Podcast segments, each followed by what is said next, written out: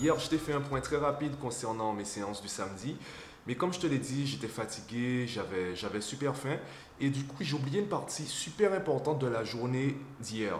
Concernant mes séances, il s'est passé un truc avec un collégien et je pense que c'est intéressant d'en parler. Puisque tu regardes mes vlogs, puisque tu regardes mes vidéos, tu sais que j'ai dit à mes élèves de faire deux exercices tous les jours. Tous les jours. Tous les jours. Alors, je te rappelle pourquoi je leur ai dit de faire deux exercices tous les jours. C'est pas forcément les deux exercices qui sont importants, c'est surtout l'autodiscipline qu'ils vont acquérir en gardant ce rythme de faire tous les jours. Deux exercices, ça représente quoi? Allez, on va être généreux, ça représente 30 minutes. Donc tous les jours, ils doivent prendre le temps, ils doivent trouver 30 minutes pour s'exercer en mathématiques. Ce n'est pas moi qui choisis les exercices, ce n'est pas non plus euh, les parents, les professeurs, l'école, etc. Ce sont les élèves qui choisissent les exercices. Donc ça veut dire qu'ils sont responsables, entre guillemets, de leur progression à ce niveau. Et hier, il y a un élève qui est au collège qui m'a avoué qu'il a dû baisser le rythme. Enfin, il a dû. Il a choisi de baisser le rythme. Il est passé à un seul exercice. Il continue à travailler tous les jours. Il a compris l'intérêt de faire tous les jours. Par contre, il ne fait plus deux exercices, il en fait un seul. Pourquoi? Le professeur de mon élève lui a dit qu'il allait trop vite. Il lui a demandé de baisser son rythme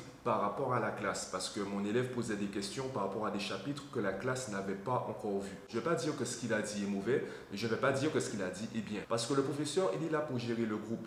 Et lorsque tu as un seul élève qui va plus vite que les autres, ça devient difficile de, jouer sous les deux rythmes. Chacun fait des choix. Je ne dirais pas que c'est un bon ou un mauvais choix, c'est chacun fait ses choix. Et justement, ce que j'apprends à mes élèves, c'est de s'adapter à cela.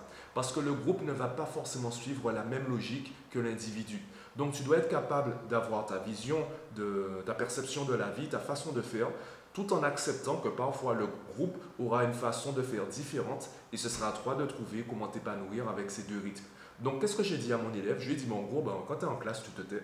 Quand tu es en classe, ben, tu suis le niveau de la classe, tu travailles au rythme de la classe. Et moi, avec mon élève, je travaille les compétences, pas les connaissances. Si je devais uniquement travailler les connaissances, eh bien, je lui dirais, ben, ok, on ira moins vite, on ira au rythme de la classe, mais il y a un deuxième problème qui se passe.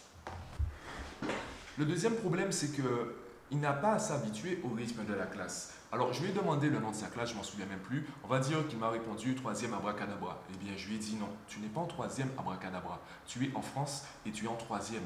Donc, tu dois correspondre au niveau de l'éducation nationale. Il y a un programme national pour la classe de troisième. Et tu sais que tu as de septembre à juin sachant qu'en juin, il y a le brevet, tu as de septembre à juin pour maîtriser ce programme. Si tu estimes que la classe va trop lentement par rapport à toi, eh bien, travaille à ta propre vitesse. Par contre, en classe, ben bon, comprends que parfois le, groupe est privilégié par rapport à l'individu. Donc peut-être que parfois tu vas t'ennuyer. Tu as juste besoin de prendre conscience de cela pour nourrir ta réflexion et faire un choix. Et mon but avec eux, c'est justement de commencer à construire cette autonomie, cette indépendance, tout en se rappelant qu'ils grandissent, ils évoluent dans une société. Et ça, on l'oublie même en tant que parent, eh bien, on l'oublie même en tant qu'adulte. Un enfant ne vient pas simplement au monde, il naît aussi dans une société. Il naît dans un contexte avec des règles. Il ne s'agit pas simplement de lui apprendre comment être heureux, par exemple. Il faut lui apprendre à maîtriser, pour ne pas dire manipuler, maîtriser les règles de la société pour en tirer un avantage. Par exemple, ben, allez, on va prendre un exemple bête, gagner de l'argent sans aller en prison, gagner de l'argent de manière légale. Donc mon travail, c'est de faire en sorte qu'il soit indépendant, autonome, on rajoute tous les adjectifs que tu veux, mais qu'il le soit le plus tôt possible. Évidemment, euh, j'ai presque envie de dire une utopie. Chacun a son rythme, chacun, voilà, certains seront autonomes à, 15 ans, certains seront autonomes à 25 ans, bon, chacun a sa façon de faire, mais ça, c'est pas mon travail. Mon travail, c'est justement de réunir les méthodes et de faire en sorte que ça aide les élèves aide les enfants à progresser avec cela de manière autonome, efficace, indépendante, tout ce que tu veux, qu'ils puissent progresser à l'école comme à la maison et surtout à la maison. Parce que quand ils travaillent seuls, eh bien, ça veut dire qu'ils ne dépendent pas des profs. Ben, le même élève, il me disait qu'il a des professeurs, ils sont absents depuis un mois.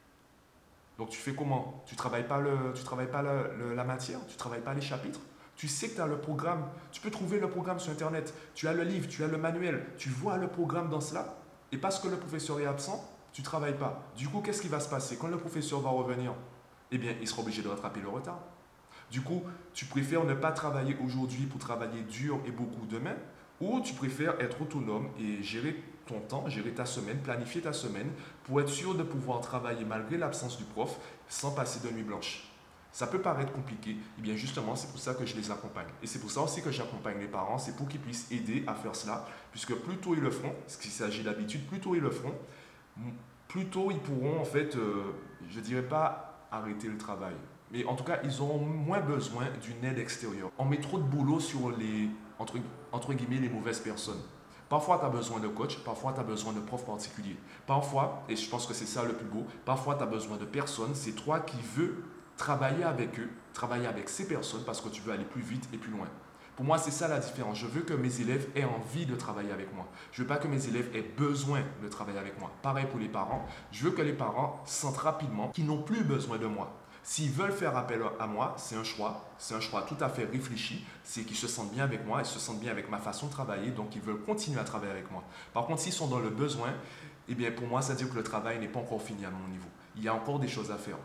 Bon, c'est ce que je devais te dire hier concernant mes séances du samedi. D'ailleurs, je te le répète, j'ai mis en place une playlist sur ma chaîne YouTube. Comme ça, toutes les vidéos que je publie le samedi, tu peux les retrouver dans une playlist. Ça te permettra de voir un peu l'évolution euh, de mes élèves. Alors, encore une fois aussi, je vais pas te montrer mes élèves, ce sont des mineurs.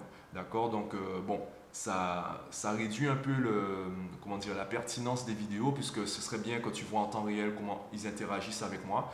Sauf que j'ai pas envie de faire des démarches pour autorisation parentale, etc. Internet est déjà assez dangereux comme ça, ça reste des mineurs, j'ai pas envie de les afficher.